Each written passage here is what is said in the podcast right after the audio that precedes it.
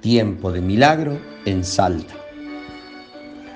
Las familias acudieron inmediatamente a la iglesia matriz a pedir ayuda a Dios nuestro Señor. Cuando ingresaron encontraron la imagen de la Virgen caída a los pies. Solamente se le había salido la corona. La levantaron y la llevaron al atrio junto al Santísimo para pedir clemencia a Dios nuestro Señor.